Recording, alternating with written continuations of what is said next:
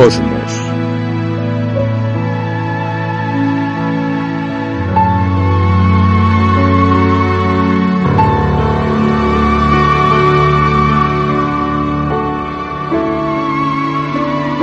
Un viaje personal.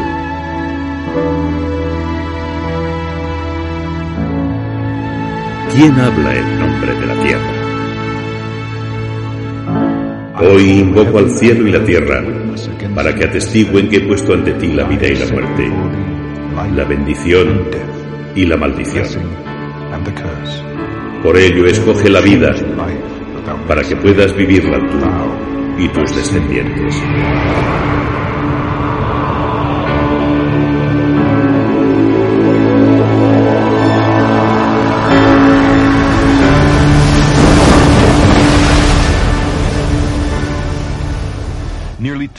Hace 200 años, en el Golfo de Alaska, en la bahía de Lituya, se encontraron por primera vez dos culturas.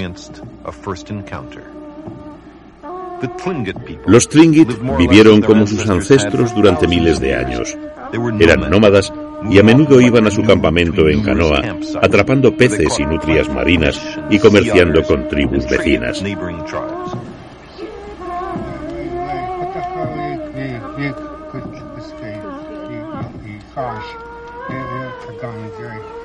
El creador adorado era un cuervo al que pintaban como un gran pájaro negro con alas blancas. Un día de julio de 1786 apareció el dios cuervo. Los Tlingit estaban aterrorizados. Sabían que si veían al dios se convertirían en piedra.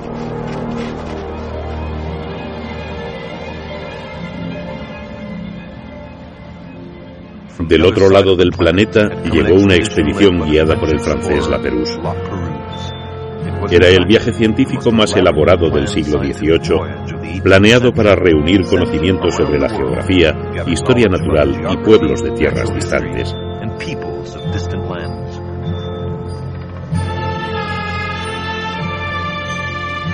Pero para los Tlingit, cuyo mundo se limitaba a las islas y ensenadas del sur de Alaska, esta gran nave solo podía provenir de los dioses.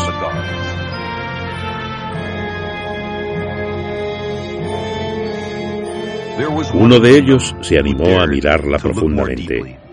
Era un guerrero anciano, casi ciego. Dijo que su vida estaba casi acabada. Por el bien de todos, se acercaría al cuervo para saber si el cuervo convertiría a su pueblo en piedra.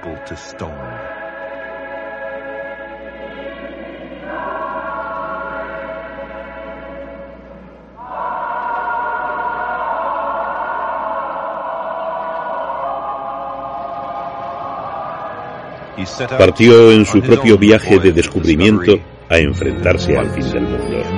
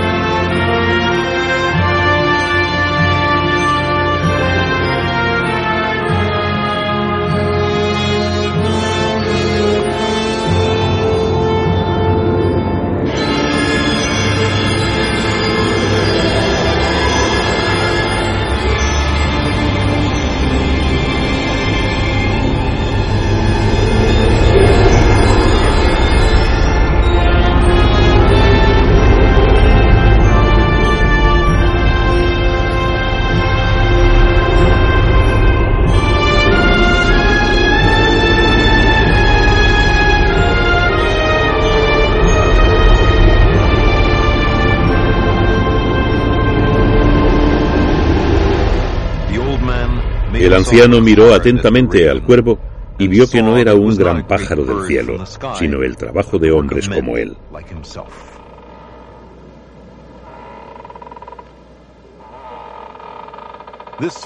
Este primer encuentro fue pacífico. Los hombres de la Perú cumplían órdenes de tratar con respeto a cualquier persona que hallaran. Una política excepcional para esa época y las siguientes. La Perus y los Tlingit intercambiaron bienes y luego el barco extraño partió para no volver jamás. No todos los encuentros entre naciones habían sido tan pacíficos. Antes de 1519, los aztecas en México no conocían las armas de fuego. Al principio también creyeron que los extraños visitantes habían llegado del cielo.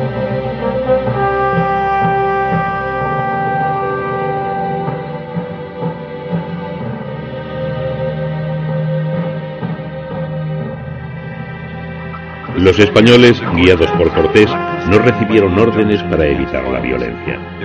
Su verdadera naturaleza e intenciones pronto fueron claras.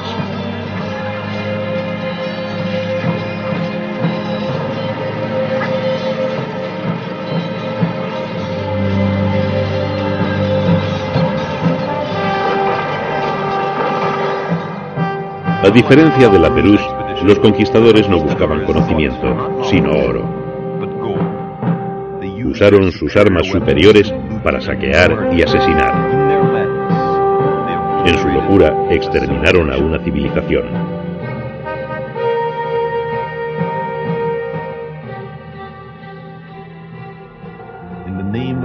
En nombre de la piedad, en una burla a su religión, los españoles destruyeron una sociedad que tenía arte, astronomía y arquitectura equivalentes a las de Europa.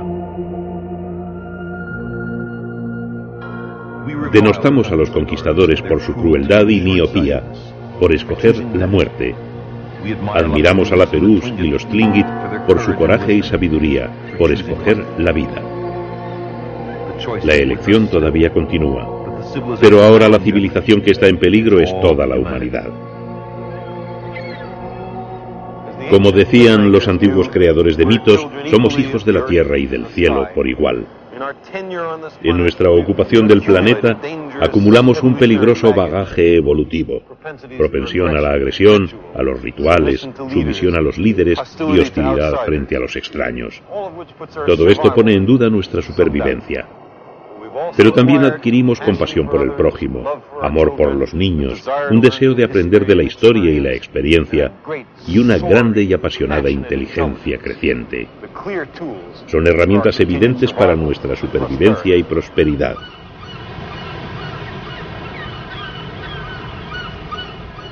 ¿Qué aspectos nuestros prevalecerán? Es impredecible. En particular, cuando nuestra visión y perspectiva se limita a una pequeña parte del pequeño planeta Tierra. Pero arriba, en el cosmos, espera una perspectiva ineludible. Las fronteras nacionales no se distinguen desde el espacio. Los fanatismos étnicos, religiosos o nacionales son difíciles de mantener cuando vemos a la Tierra como una frágil media luna azul, desvaneciéndose hasta ser solo un punto de luz sobre el bastión y la ciudadela de las estrellas. Aún no hay signos evidentes de inteligencia extraterrestre y esto nos hace preguntarnos si civilizaciones como la nuestra se precipitan inexorablemente a la autodestrucción. Sueño con esto. A veces son pesadillas.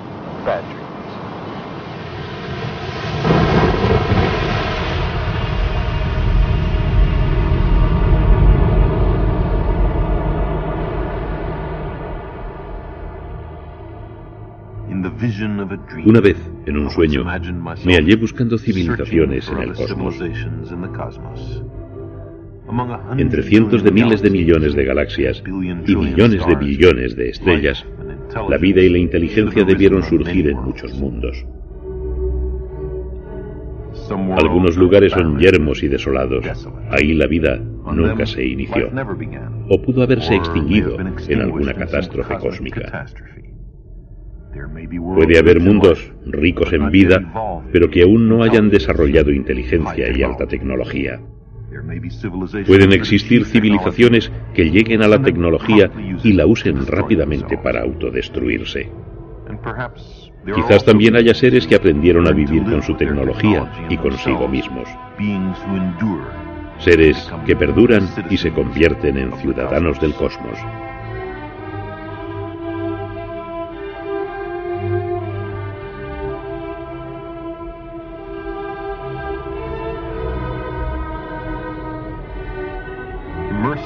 Inmerso en estos pensamientos, me acerqué a un mundo que estaba habitado, un mundo que ya conocía.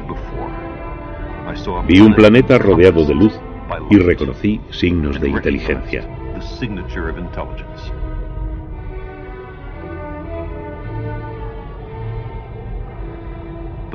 Pero de pronto se hacía total y absolutamente oscuro.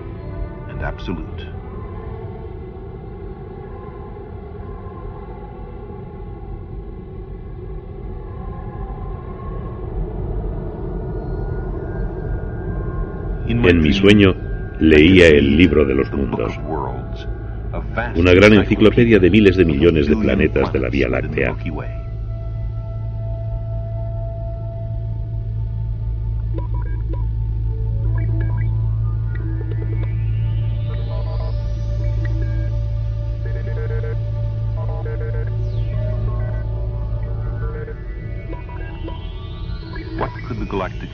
¿Qué me decía el ordenador sobre este mundo ahora oscuro?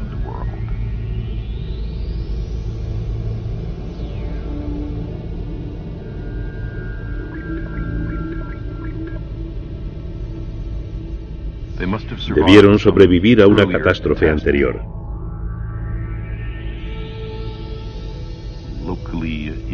Contacto iniciado localmente. Quizás sus emisiones de televisión. Su biología era distinta de la nuestra. Alta tecnología. Me preguntaba, ¿para qué habrían sido esas luces? Habrá habido signos de que tenían problemas. Probabilidad de supervivencia en un siglo menos del 1%, no mucha. Comunicaciones interrumpidas.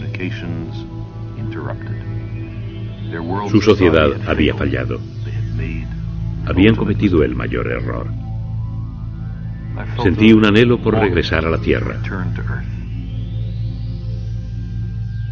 Las transmisiones televisivas de la Tierra pasaban rápidamente a la velocidad de la luz. esplodere la prima bomba atomica en un experimento.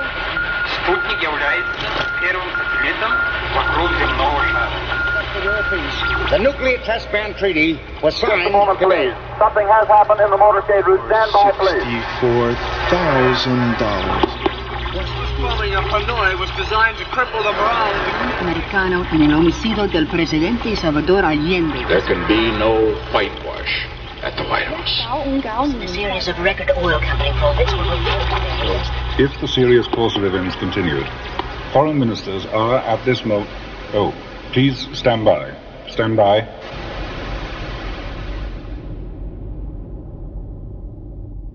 Entonces, de pronto, hubo un silencio total y absoluto. Pero el sueño aún no terminaba.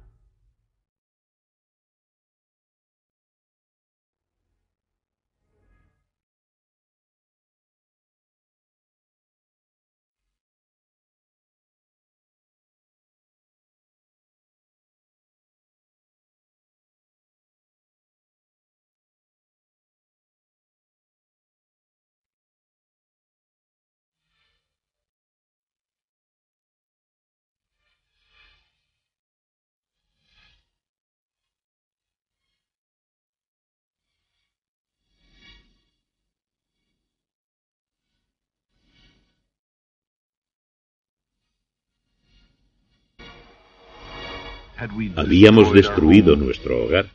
¿Qué le habíamos hecho a la Tierra? Había habido muchas formas de destruir la vida. Habíamos envenenado el aire y el agua. Habíamos devastado la Tierra. Quizá habíamos cambiado el clima. Pudo haber sido una plaga o una guerra nuclear.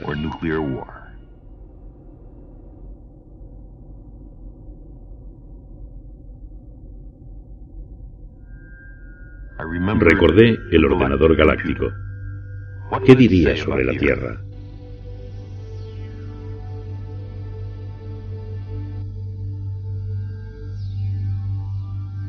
Esa era nuestra región de la galaxia.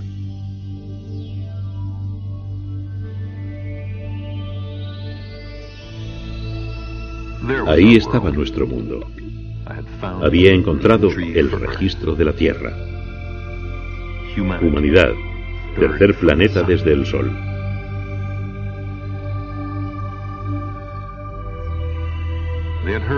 Habían escuchado nuestras emisiones y creyeron que era una solicitud para ser ciudadanos cósmicos.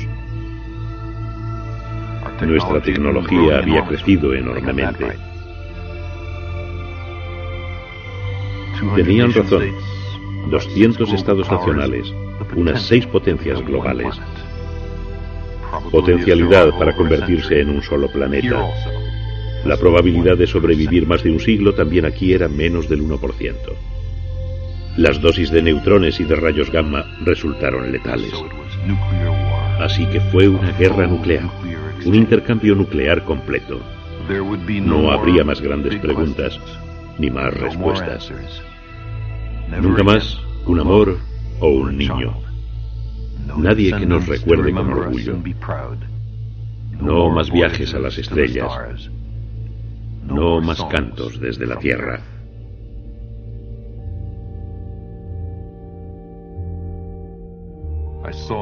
Vi el África Oriental y pensé que unos millones de años antes allí dimos nuestros primeros pasos.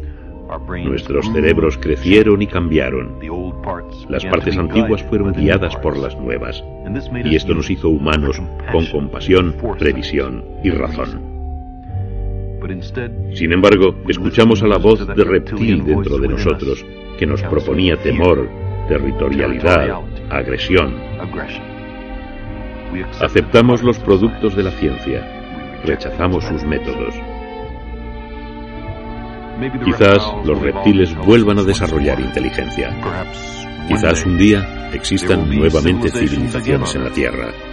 Habrá vida, habrá inteligencia, pero no habrá más humanos, ni aquí ni en miles de millones de mundos.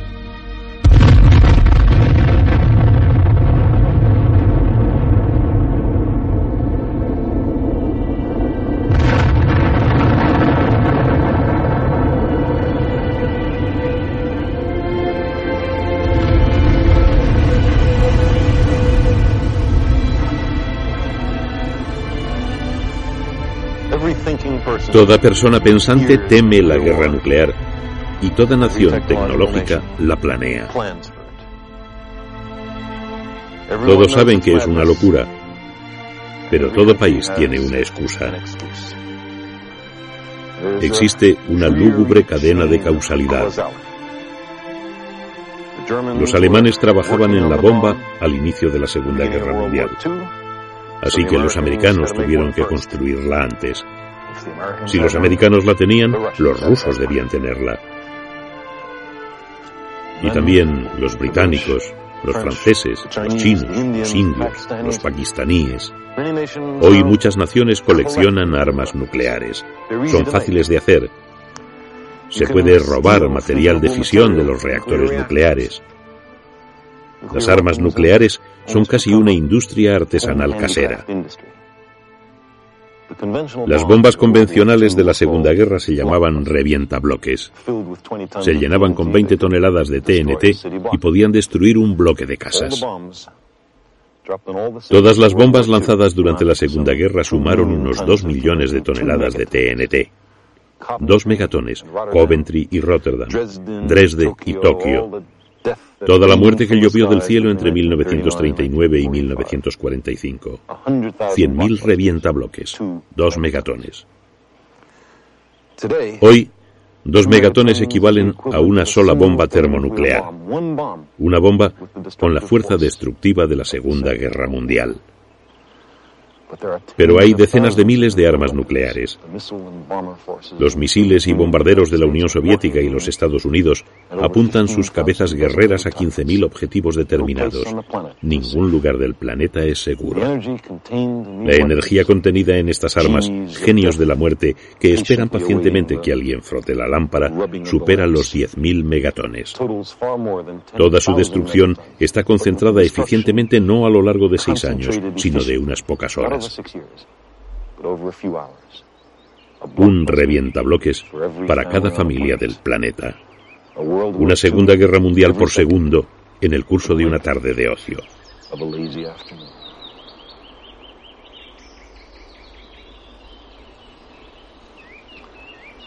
La bomba lanzada en Hiroshima mató a 70.000 personas. En un intercambio nuclear completo, en el paroxismo de la muerte global, el equivalente a un millón de bombas de Hiroshima se lanzarían sobre el mundo. En tal intercambio no todos morirían por la explosión, tormenta de fuego y radiación inmediata. Habría otras agonías, la pérdida de seres queridos, las legiones de quemados, ciegos y mutilados, la ausencia de cuidados médicos, enfermedades, plagas, la radiación de larga vida, envenenando suelo y agua, los tumores, los niños nacidos muertos o con malformaciones, la desesperación de una civilización destruida por nada, el saber que pudimos evitarlo y no lo hicimos. El equilibrio global del terror, liderado por los Estados Unidos y la Unión Soviética, tiene como rehenes a todos los ciudadanos de la Tierra. Cada lado prueba persistentemente los límites de la tolerancia del otro, como en la crisis de los misiles de Cuba, las pruebas de armas antisatélites, las guerras de Vietnam y Afganistán. Las hostiles instituciones militares están atrapadas por un mortecino abrazo mutuo.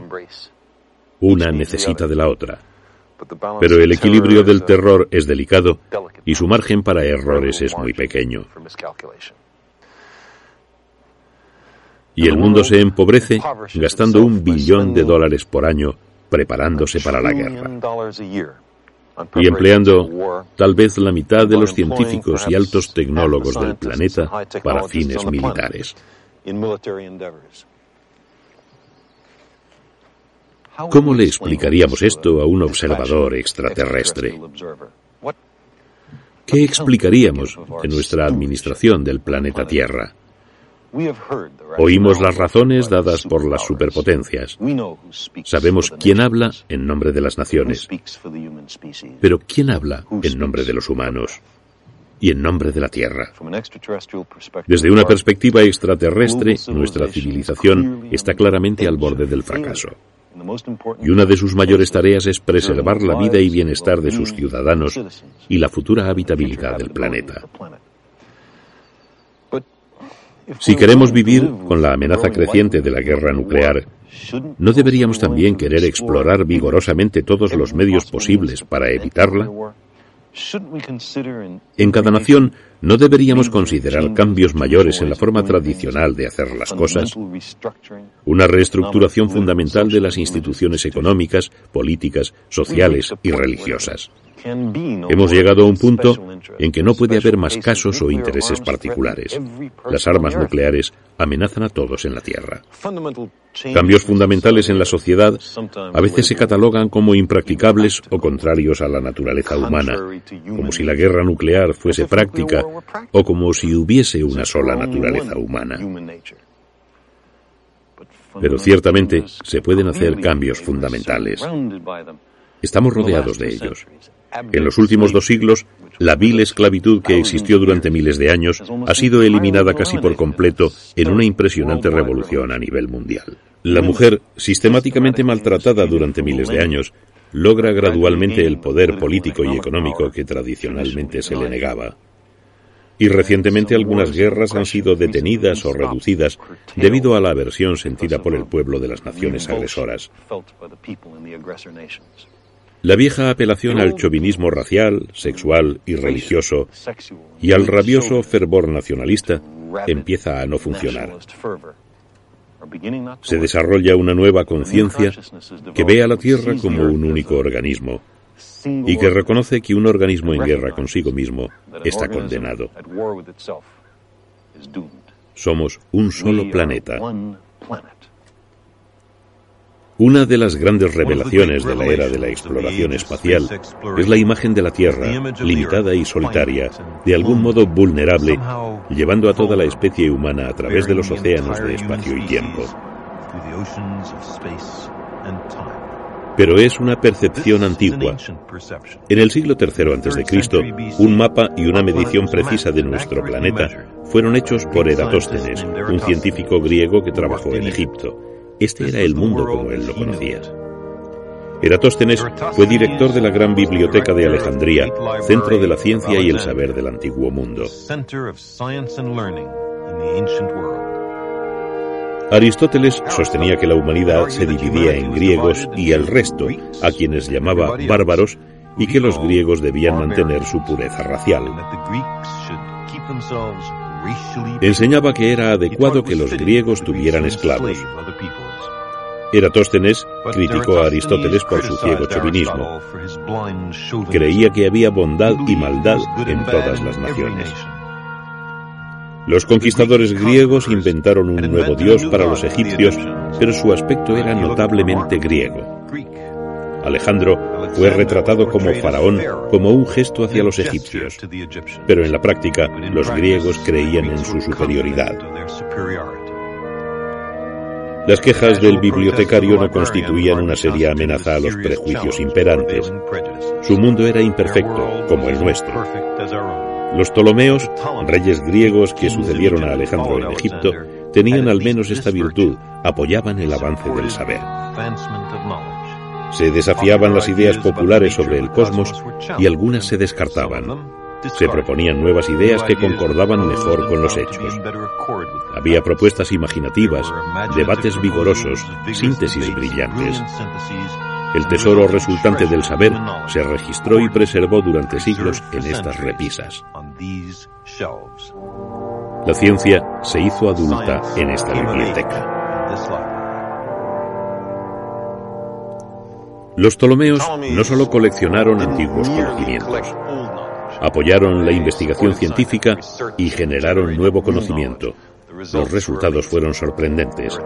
Eratóstenes calculó con precisión el tamaño de la Tierra, trazó mapas y afirmó que podía circunnavegarse. Parco adelantó que las estrellas se forman, se mueven lentamente en el curso de los siglos y finalmente desaparecen. Fue el primero en catalogar las posiciones y magnitudes de las estrellas para determinar si existían tales cambios. Euclides escribió un libro sobre geometría que hemos utilizado durante 23 siglos. Todavía es una gran lectura llena de demostraciones de lo más elegantes. Lo escrito por Galeno sobre curaciones y anatomía dominó la medicina hasta el Renacimiento. Son solo unos pocos ejemplos. Aquí hubo docenas de grandes eruditos y centenares de descubrimientos fundamentales. Algunos de ellos tienen un distintivo toque moderno. Apolonio de Perga estudió la parábola y la elipse, que ahora sabemos describen la trayectoria de un objeto que cae en un campo gravitatorio como las naves espaciales interplanetarias. Herón de Alejandría inventó máquinas de vapor y trenes de engranaje. Fue el primero en escribir un libro sobre autómatas.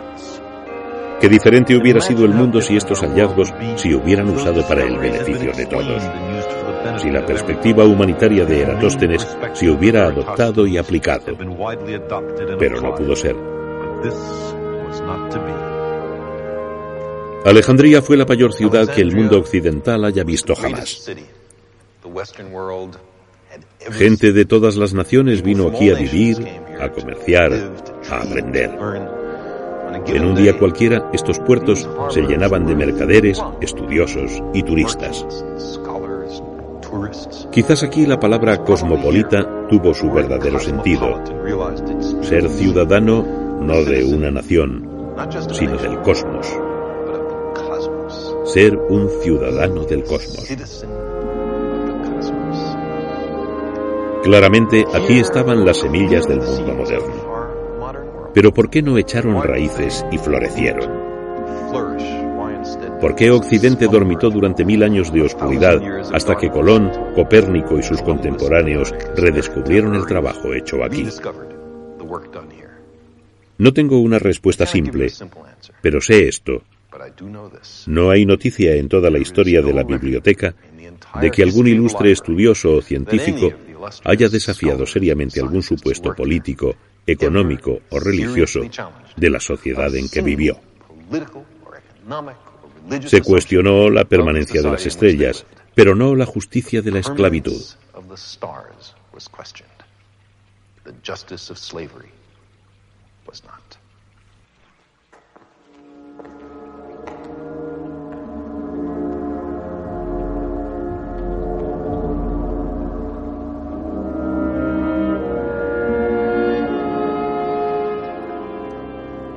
La ciencia y el saber en general se reservaban a unos pocos privilegiados.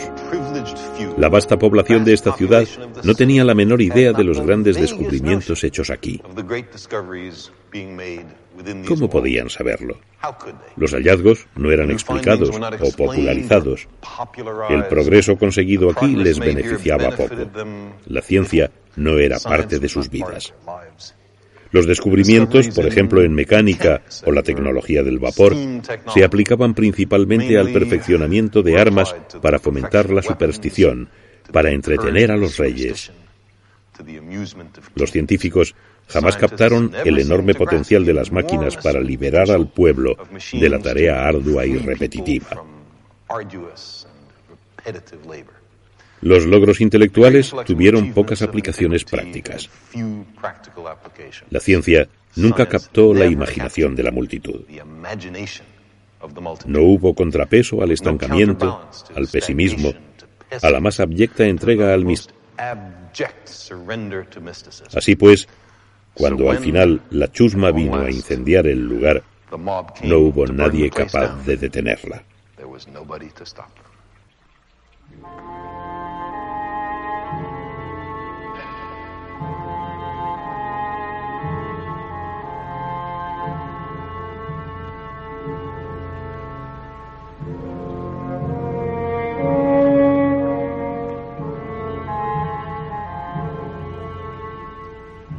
Permítanme que les cuente el final. Es la historia de la última persona de ciencia que trabajó aquí. Se dedicó a la matemática, a la astronomía, a la física y dirigió la Escuela Neoplatónica de Filosofía de Alejandría, un extraordinario conjunto de logros para cualquier individuo en cualquier época. El nombre de ella era Hipatia.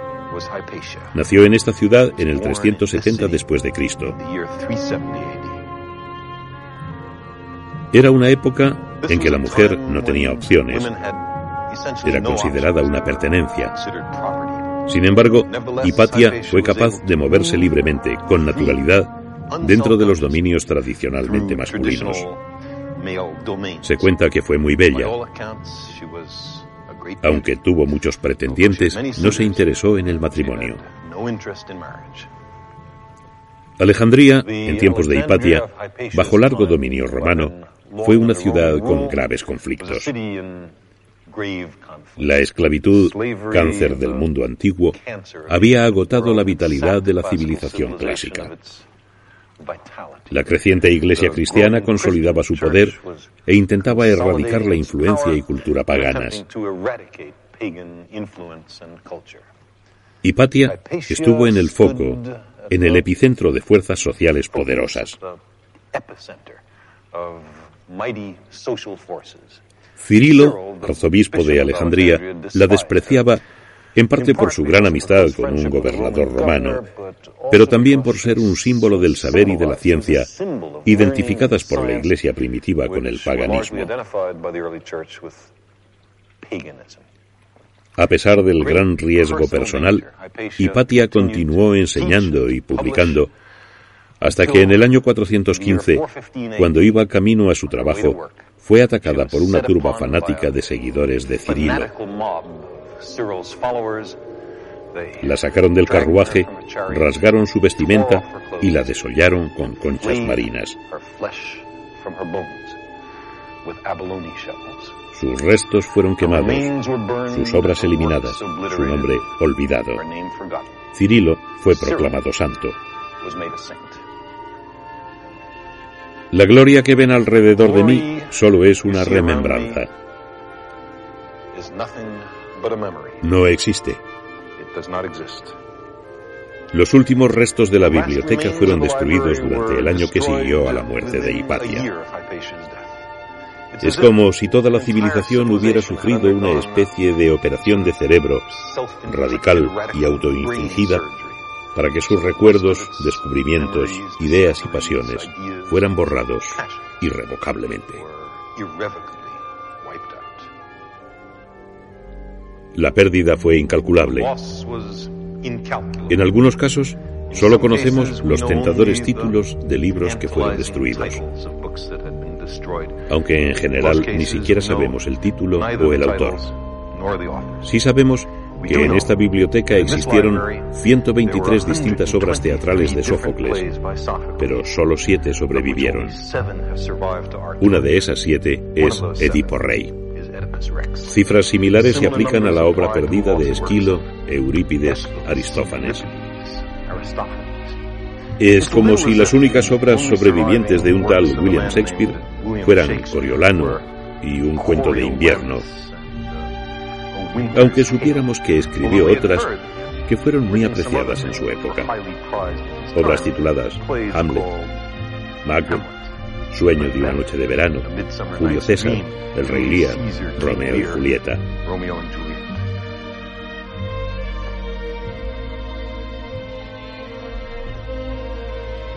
La historia está llena de gente que por temor, ignorancia o ambición de poder ha destrozado tesoros de valor inconmensurable que ciertamente nos pertenecían a todos.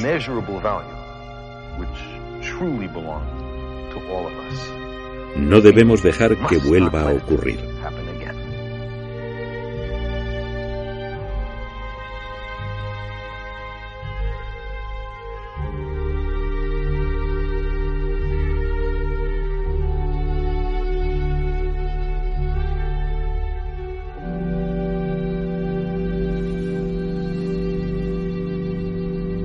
Hemos considerado la destrucción de mundos y el final de civilizaciones. Pero existe otra perspectiva para medir el esfuerzo humano. Permítanme que les cuente una historia sobre el principio. Hace unos 15.000 millones de años, nuestro universo se inició con la más poderosa explosión de todos los tiempos. El universo se expandió, se enfrió y oscureció. La energía se condensó en materia, sobre todo en átomos de hidrógeno. Y estos átomos se acumularon en vastas nubes que se alejaron rápidamente y algún día se convirtieron en galaxias. Dentro de estas galaxias nació la primera generación de estrellas, encendiendo la energía oculta en la materia, inundando el cosmos con luz. Los átomos de hidrógeno hicieron soles y luz estelar. En esos tiempos no había planetas para recibir la luz, ni seres vivos para admirar el brillo de los cielos. Pero en los hornos estelares la fusión nuclear estaba creando átomos más pesados, carbón y oxígeno, hierro y silicio. Estos elementos, las cenizas dejadas por el hidrógeno, fueron luego la materia prima de los planetas y la vida. Al principio los elementos pesados estaban dentro de las estrellas, pero pronto estrellas de gran masa agotaron su combustible y en su agonía liberaron la mayor parte de su materia al espacio. El gas interestelar se enriqueció con elementos pesados. En la Vía Láctea, la materia del cosmos se recicló en nuevas generaciones de estrellas, ahora ricas en átomos pesados, un legado de sus ancestros estelares y en el frío espacio interestelar, grandes nubes turbulentas fueron reunidas por la gravedad y agitadas por la luz estelar.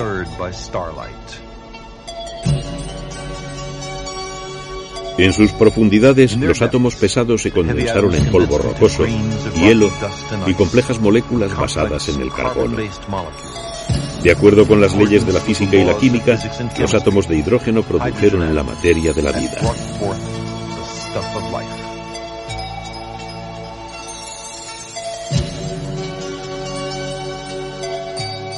En otras nubes, conjuntos más masivos de gas y polvo formaron generaciones posteriores de estrellas. Al formarse las nuevas estrellas, diminutas condensaciones de materia se acumulaban cerca, motas imperceptibles de roca y metal, hielo y gas que se convertirían en planetas. Y en estos mundos, como en las nubes interestelares, se formaron moléculas orgánicas hechas de átomos cocinados dentro de las estrellas. En los océanos de muchos mundos, la luz solar destrozó moléculas que luego ensambló la química. Entre esos experimentos naturales, un día surgió por accidente una molécula capaz de hacer vastas copias de sí misma.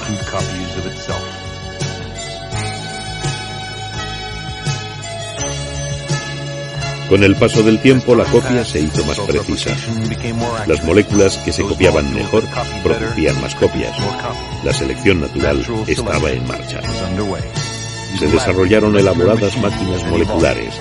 De forma lenta e imperceptible comenzó la vida.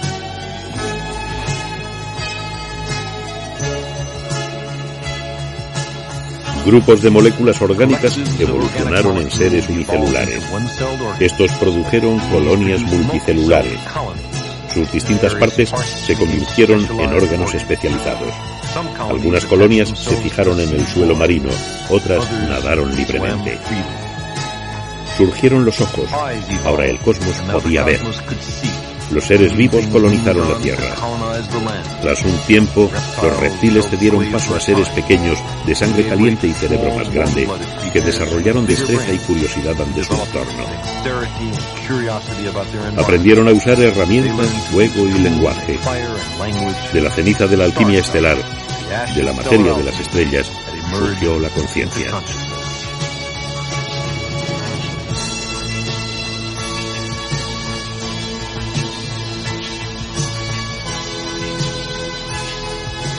Somos un modo que tiene el cosmos para conocerse a sí mismo. Somos seres del cosmos y siempre quisimos conocer nuestros orígenes para entender nuestra conexión con el universo. ¿Cómo sucedió todo? Cada cultura del planeta ha ideado su propia respuesta al enigma planteado por el universo.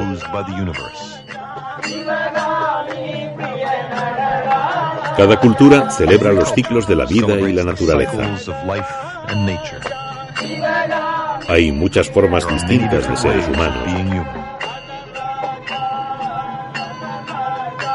Pero un extraterrestre que examinara las diferencias entre las sociedades humanas las encontraría triviales en comparación con las semejanzas.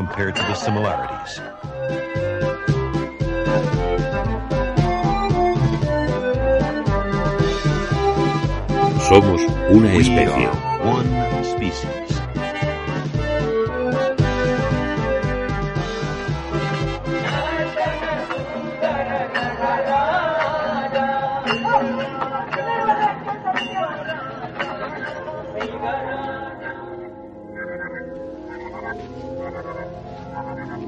Somos producto de las estrellas. Cosechamos su luz. Nuestras vidas, nuestro pasado y futuro están vinculados al Sol, la Luna y las estrellas. Nuestros ancestros sabían que su supervivencia dependía del conocimiento de los cielos.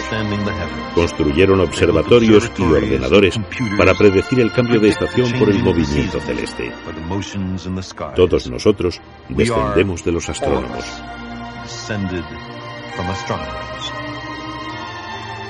El descubrimiento de un orden universal de las leyes de la naturaleza es la base de la ciencia actual.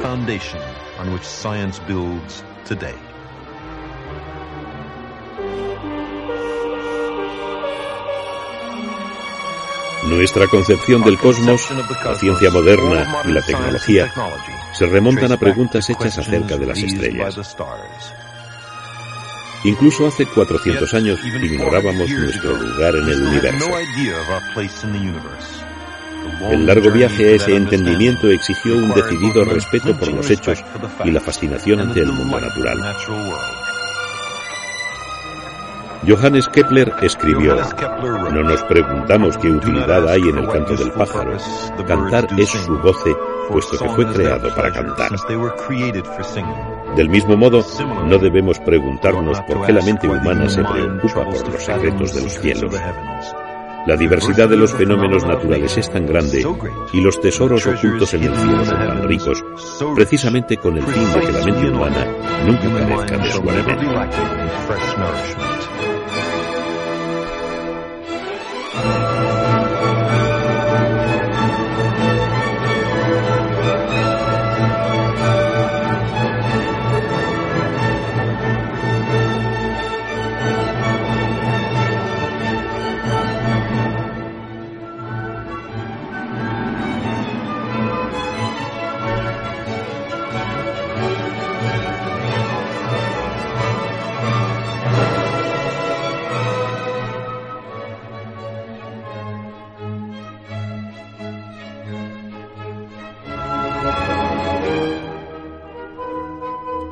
Es un derecho de todo niño el redescubrimiento del cosmos en cualquier cultura y tiempo.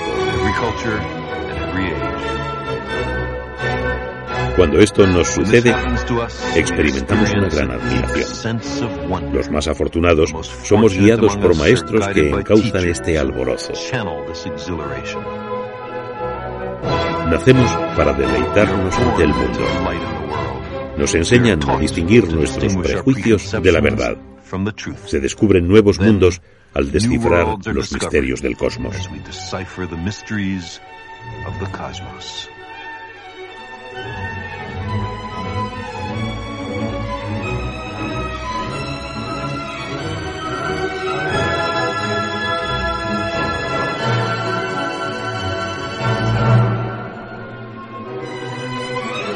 La ciencia es una empresa colectiva que abarca a muchas culturas y generaciones. En toda época, y a veces en los lugares menos propicios, existen quienes desean con fervor comprender el mundo. No sabemos de dónde provendrá el próximo descubrimiento, qué sueño de la imaginación reconstituirá el mundo.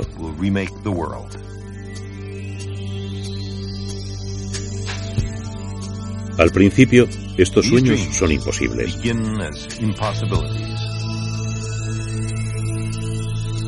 Hubo un tiempo en que ver un planeta con un telescopio fue asombroso.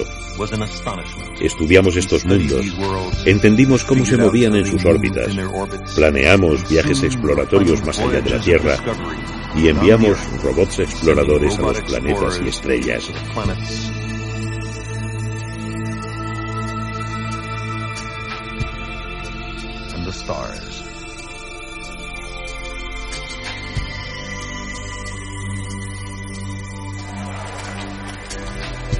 Los humanos deseamos relacionarnos con nuestros orígenes, así que creamos rituales.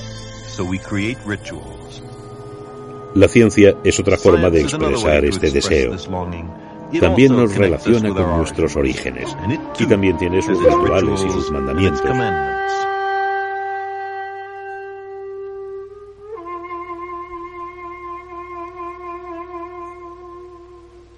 Su única verdad sagrada es que no existen las verdades sagradas.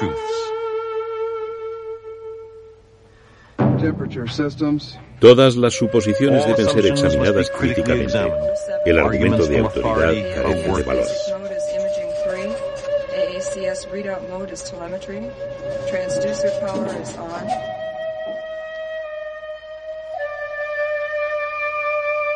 Aquello que no es consistente con los hechos, más allá de cuanto nos guste, debe ser descartado o revisado.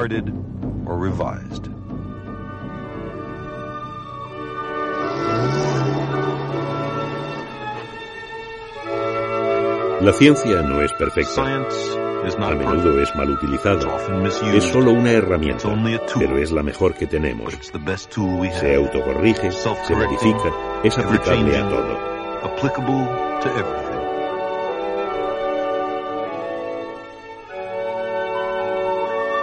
Con esta herramienta conseguimos lo imposible.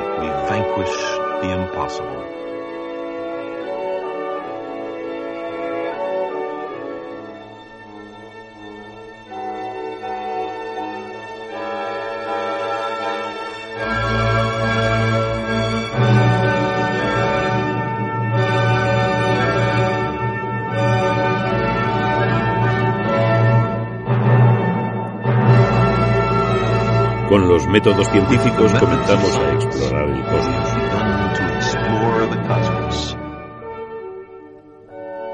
Por primera vez, los descubrimientos científicos son ampliamente accesibles. Nuestras máquinas, productos de la ciencia, ya están más allá de Saturno.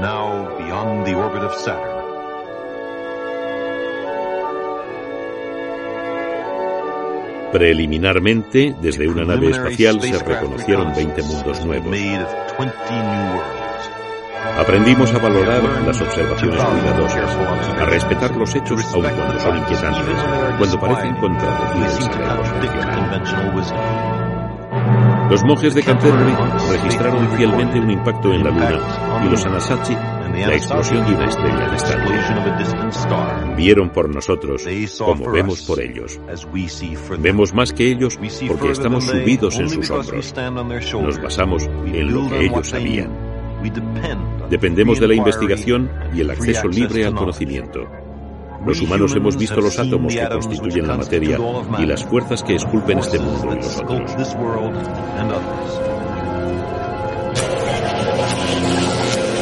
Sabemos que las moléculas de la vida se forman fácilmente bajo condiciones comunes en todo el cosmos. Hicimos mapas de las máquinas moleculares en el centro de la vida. Descubrimos un microcosmos en una gota de agua. Miramos dentro del flujo sanguíneo y de nuestro tormentoso planeta para ver a la Tierra como un solo organismo. Hallamos volcanes en otros mundos y explosiones en el Sol. Estudiamos los cometas en lo profundo del espacio y rastreamos sus orígenes y destinos. Oímos al pulsar y buscamos otras civilizaciones.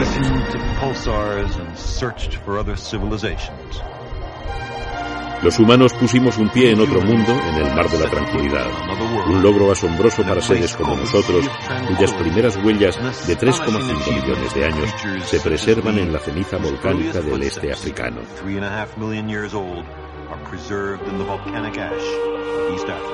Hemos caminado mucho.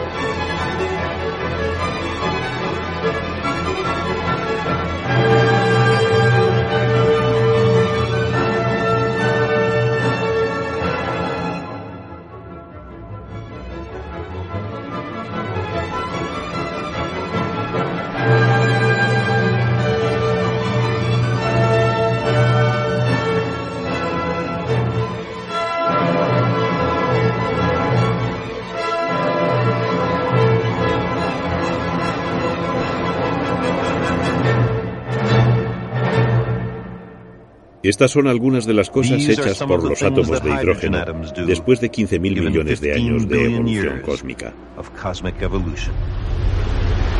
Puede parecer un mito épico, pero es solo una descripción de la evolución del cosmos como lo revela la ciencia de nuestra época. Y nosotros, que aquí encarnamos los ojos y orejas, las ideas y sentimientos del cosmos, hemos comenzado finalmente a preguntarnos por nuestro origen. Materia estelar contemplando las estrellas, ordenamientos de miles de billones de billones de átomos observando la evolución de la materia, rastreando el largo camino que condujo a la conciencia, aquí en la Tierra y quizás en todo el cosmos. Nuestra lealtad es hacia la especie y al planeta. Hablamos en nombre de la Tierra. Nuestra obligación de sobrevivir y prosperar no solo nos la debemos a nosotros, sino también al cosmos antiguo y vasto del cual procedemos.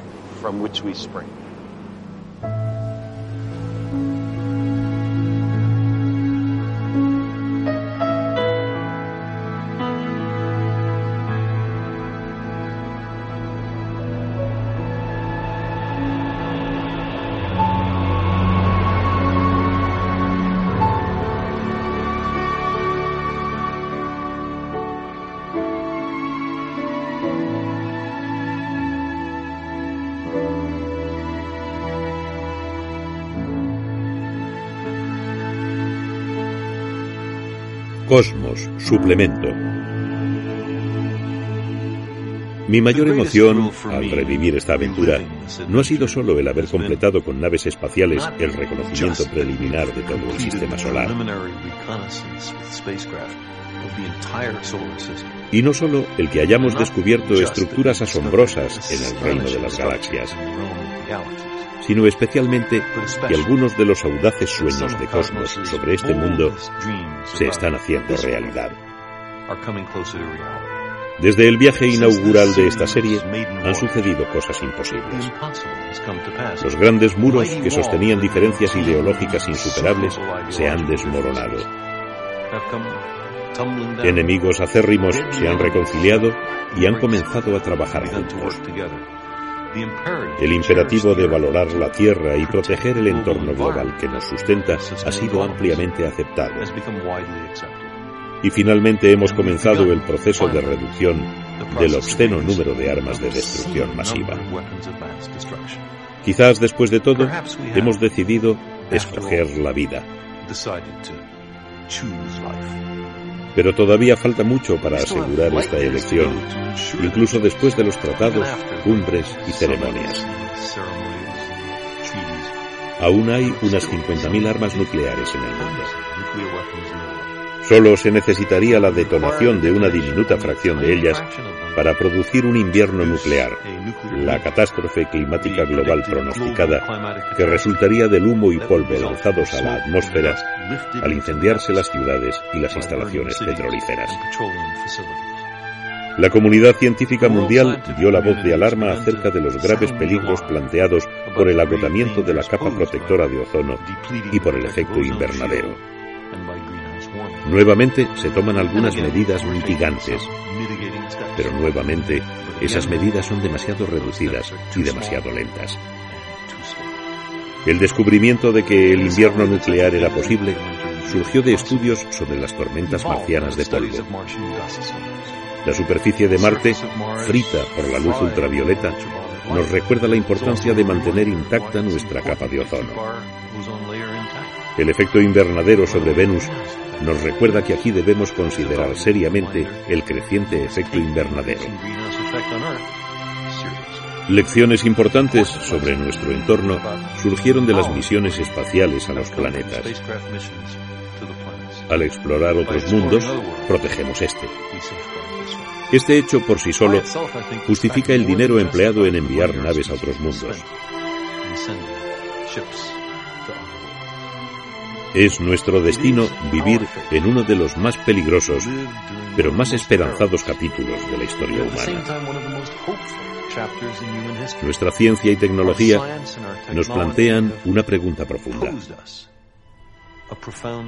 ¿Aprenderemos a usar estas herramientas con sabiduría y previsión antes de que sea tarde?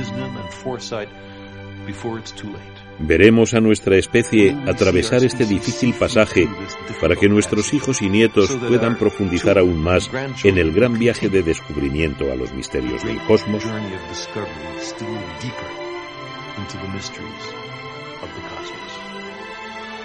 La misma tecnología cibernética nuclear y espacial que envía a nuestras naves más allá del planeta conocido puede usarse para destruir a nuestra civilización global. La misma tecnología puede usarse para el bien o para el mal. Es como si hubiera un Dios que nos dice, os ofrezco dos caminos. Podéis usar la tecnología para destruiros o para trasladaros a los planetas y las estrellas. De vosotros depende.